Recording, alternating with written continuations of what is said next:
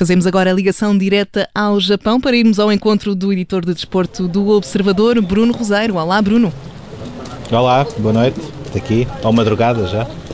Olá, boa tarde daqui de, de Lisboa. São uh, eh, 5 horas e 11 minutos e aí são? 1 e 11. 1 e 11. E 1 e 11.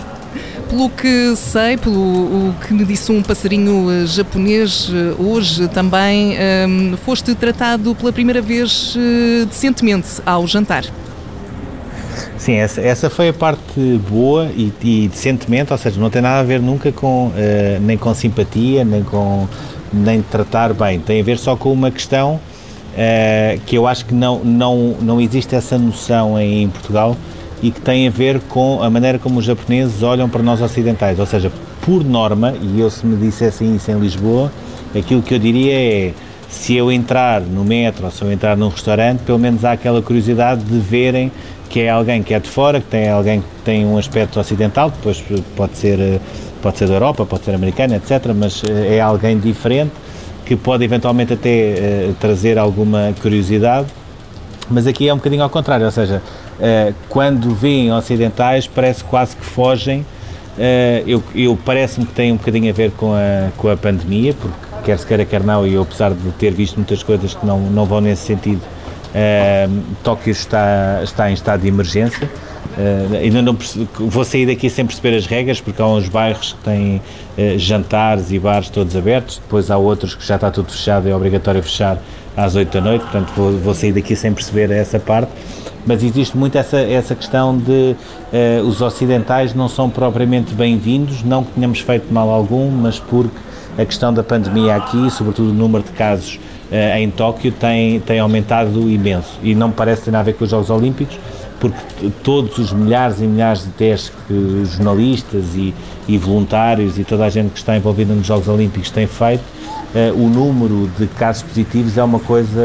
ínfima mesmo, não, não chega a 1% sequer. Portanto, não, não será por aqui. Mas existe um bocadinho essa percepção, quem vem de fora uh, é mau. Portanto, e hoje no jantar foi a primeira vez onde, sempre a falar japonês, portanto, não, eu não percebia a mínima, não fazia a mínima ideia do que é que estavam a dizer, estavam muito contentes por nos verem, muito contentes por, por irmos lá jantar, muito contentes por fazermos qualquer pedido e foi a primeira vez que eu tive isso, que até foi um bocadinho uh, estranho, tendo em conta que todas as outras vezes uh, basicamente nós pedíamos uh, comida e olhavam de lado ou por simplesmente nem sequer olhavam. Portanto, houve essa boa notícia e agora estou a fazer este direto na rua, debaixo de um toldo, porque à saída do restaurante apanhei logo uma situação que daquilo que eu percebi, que eu também não me aproximei muito porque percebi que aquilo podia correr mal.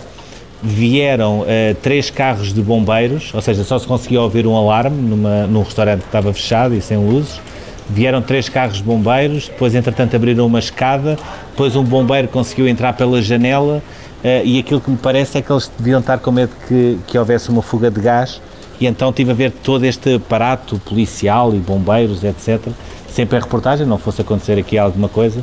e, e agora como começou, começou a chover torrencialmente, fiquei aqui uh, à espera que a chuva passe e entretanto também já não houve problema nenhum, porque os bombeiros já se foram embora também. Exatamente, está explicado. O som de fundo é uma, uma chuva que vai, vai caindo em Tóquio nesta altura. Bruno, estamos não é, agora. É, não é uma chuva, é, é mesmo a sério. Eles, eles aqui, quando chove, é mesmo a sério uma, uma chuvada então a, a, é, a, por cima do Bruno Roseiro neste momento. Bruno, estamos um, na reta final dos Jogos Olímpicos, mas hoje ainda há bastantes um, referências aos portugueses, nomeadamente na canoagem. Sim, na canoagem, uh, ou seja, uh, este fim de semana, uh, se, portanto, sábado e domingo, vai ser um bocadinho atípico porque vamos ter muitas finais, sobretudo das modalidades coletivas. hoje foram as finais, sobretudo das provas coletivas masculinas, portanto, basquete, handball, vôlei, Uh, chegou tudo hoje ao fim, o beisebol também, que o Japão voltou a ganhar e percebi que toda a gente estava a seguir ao jogo de beisebol porque o Japão estava na, estava na final e ganhou. E foi também a final do futebol, o Brasil com a Espanha, mas já era em Yokohama, portanto não era propriamente em Tóquio. mas ao mesmo tempo tínhamos a canoagem. E hoje aquilo que eu fiz no meu dia foi esperar ainda em Ikebukuro, que é, o, é a zona onde eu estou de Tóquio, pela meia final, ver a meia final da canoagem, tentar perceber quais eram as, as reais possibilidades que nós poderíamos ter de lutar uma medalha e depois tentar arranjar ali uma solução que me permitisse, por um lado, ir ver a final do basquetebol, que era os Estados Unidos com a França, e por outro, eh, caso eh, houvesse medalha, eu poder ir logo também para, para a canoagem. Pronto, acabei por ir mesmo para Saitama, Saitama Super Arena, que é onde, onde se tem realizado uh, o torneio de, de basquetebol. fui acompanhando lá também a canoagem, ou seja, inclusivamente a própria sala de imprensa quando, quando lá cheguei, tinha mesmo uma televisão só ligada na canoagem. Uh, não sei que, que país ou, ou, que jornalistas de que países é que lá estavam também a ver, mas de facto havia uma, uma televisão para estar a acompanhar. E portanto acompanhei por aí e fui fazendo por aí também na sala de imprensa uh, o K4500, conseguiu ir à final, mas não, não passou do oitavo lugar. Ficará prometida para muito breve uma entrevista com Emanuel Silva, que está na sua quinta participação nos Jogos Olímpicos. Para mim, é um dos, em termos de século XXI, é um dos atletas mais importantes na história de Portugal dos Jogos Olímpicos. Ele começou muito novo, ele começou em 2004, tinha 18 anos uh, nos Jogos de Atenas e consegue logo uma final uh, olímpica, onde ficou no, no sétimo lugar. Uh, hoje conseguiu o seu quarto diploma, portanto a quarta final, a quinta final olímpica, porque além dos quatro diplomas tem também uma medalha de prata em 2012 uh, com o Fernando Pimenta no K2000 e é, uh, ou seja, é um atleta que além de, de, tudo aquilo que representa em termos de participações olímpicas, uh, do trabalho que faz, da capacidade que ele teve para superar uma operação que teve de fazer e que prejudicou ali um bocadinho também a sua preparação, mas que também nunca funcionou como justificação para dizer que a prova tinha corrido melhor ou pior por causa disso. Um, acho que é uma figura importante em contexto de Jogos Olímpicos, além de ter um palmarés uh, fantástico, não tem o palmarés do, do Pimenta, mas, uh, mas tem um palmarés fantástico também em termos internacionais uh, e acabou por ser a, a, nossa penúltima prova, entretanto já tinha acabado também a maratona feminina, aí é que é completamente impossível ir, porque é em Sapporo, que fica mais ou menos 800 km de Tóquio, portanto não, não, aí é que não dá mesmo para ir. E em termos portugueses fica só a faltar amanhã a Maria Martins, uh, que aqui mais ou menos por volta da hora do almoço em Tóquio vai fazer a sua prova de ómio em, no ciclismo de pista. Uh, não é propriamente uma, uma favorita ou não é propriamente apontada a uma medalha, mas as coisas têm estado a correr tão bem a esse nível que nunca se pode descurar e portanto eu acabei por eh, aproveitar via a final do, dos Estados Unidos com a França. Uh, fui também a zona mista está completamente impossível, ou seja, que era uma coisa que eu antigamente conseguia fazer uh, noutras edições dos Jogos Olímpicos, que era ir a uma zona mista, uh, porque havia muito mais espaço, era muito maior e havia muito menos limitações. Uh, hoje é completamente impossível, porque só os jornalistas americanos, franceses e japoneses ficaram com a zona mista toda para eles, portanto tudo o que não fosse daí já tinha muita dificuldade em entrar porque os lugares são muito limitados e mesmo na zona mista não pode haver aquela coisa que havia antigamente, está tudo encavalitado em cima uns dos outros, tem de se respeitar dentro do possível uma, uma distância, o distanciamento um, que se consiga naquela altura, digamos assim. Uh, mas ficou, ficou a história da vitória dos Estados Unidos, ficou também a história uh, do treinador dos Estados Unidos, o Greg Popovic, que foi, foi por aí que eu agarrei uh, para escrever também para o jornal, que, que, acaba por vingar várias coisas, ou seja, acaba por vingar a derrota contra a França no Mundial de 2019, que levou a uma eliminação muito prematura dos Estados Unidos, acaba por vingar a derrota que os Estados Unidos tiveram uh, logo na abertura deste torneio de basquete e acaba por vingar também algo que, que só, só hoje, estando ali na zona, na, falando com jornalistas americanos e estando na conferência é que eu consegui perceber, que é uma das poucas coisas que o Greg Popovich, que é uma espécie de deus do basquetebol americano, ainda tem presa, que é, em 1972 foi a sua melhor época ao serviço da equipa de, de, das Forças Armadas dos Estados Unidos, portanto do uh, Army Team. Um, ele foi o melhor marcador, ganhou o campeonato, foi uh, aos testes, ou seja, uma espécie de um roster onde se escolhe quem são os eleitos para ir aos Jogos Olímpicos e ele acabou por ficar de fora. E isso foi uma coisa que quase 50 anos depois uh, ainda não foi propriamente ultrapassado, sempre foi uma coisa que ele teve pena foi não ter representado os Estados Unidos na, numa competição como os Jogos Olímpicos, uh, mas hoje, uh, ganhando uh, este, esta edição, era uma edição onde ele estava muito pressionado,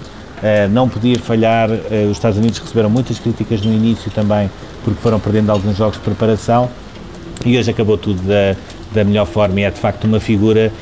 gigante, quando nós olhamos para um Kevin Durant ou para um Draymond Green, que também estiveram na conferência de imprensa, e percebemos que o Greg Popovich é tão ou mais estrela do que eles, acho que fica bem apresentada esta, esta grande figura também do desporto norte-americano.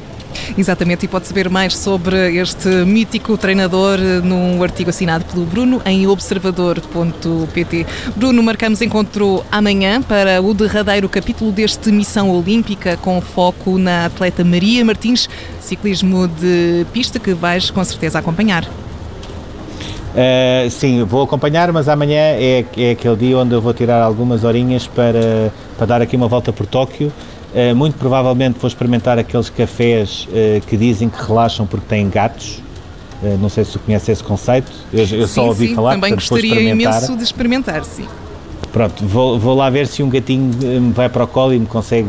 tirar um bocadinho o stress. E, sobretudo, se me conseguisse dar um bocadinho de força, porque isto já não está nada fácil, também, também era bom. E depois à noite vamos ter a cerimónia de encerramento, que para mim vai ser uma completa incógnita por, por uma razão muito simples. Uh, entretanto, amanhã também vai ser anunciado uh, quem será o porta-estandarte de Portugal, como pare, começa a parecer óbvio que, tendo em conta que não viajou para Portugal, deverá ser o Pedro Pablo Pichard, porque era, ele era suposto já ter viajado e não viajou, mas a minha curiosidade é como é que se consegue fazer uma cerimónia de encerramento, provavelmente com chuva, provavelmente com muito calor e com muita umidade, que é o costume, e provavelmente com cada vez menos atletas, porque eu hoje passei pela aldeia olímpica e estão a sair às centenas e centenas e centenas a apanhar autocarros para ir embora. Portanto, tenho muita curiosidade de como é que a organização vai conseguir construir uma cerimónia de encerramento minimamente interessante para quem vê, eh, tendo este problema de já não estarem praticamente nenhum atletas presentes, inclusivamente, pelo que eu percebo, até os jornalistas já começaram a ir embora de Tóquio. Uma cerimónia que será sem dúvida muito peculiar, tal como têm sido estes eh, jogos, eh, não só para quem compete, mas também para quem conta o que por aí se passa. Tu poderás falar melhor sobre isso do que, do que ninguém. Eh, desejo que as tuas aventuras a nível gastronómico corram melhor, neste, já que estamos perto do, do fim do. Sim, não, nesta, nesta altura, a, a, grande aventura que eu tenho de superar é, é, é um Ultimate Ninja Warrior para chegar ao hotel no meio deste dilúvio, mas, mas vamos conseguir, claro está, não, não há de ser no penúltimo dia que isto vai falhar. Sem dúvida, e pelo que conseguimos ouvir daqui eh, vai ser mesmo eh, complicado, porque parece que está é capaz, um é dilúvio, é um é dilúvio bíblico aí em, em Tóquio. Vamos ver, agora sou eu a fazer canoagem, hoje foi o K4, agora vou ser eu até, até ao hotel e esperemos, que, que corra, esperemos sobretudo que corra bem uh, e vai correr de certeza absoluta. Bem, há uma vantagem que é, eu sei que vou chegar e tenho a certeza absoluta que passado 10 minutos no máximo estou seco, porque a umidade aqui, eu acho que nunca apanhei abaixo de 70%, portanto isto é melhor do que um, um secador, isto, isto passa logo, é uma coisa que passa logo. Desejo então um bom regresso ao hotel e boa fuga desse dilúvio que por aí uh, se vive em Tóquio. Bruno Rosário, editor oh, de desporto obrigado. do Observador. Marcamos encontro amanhã, domingo, para o último Missão Olímpica.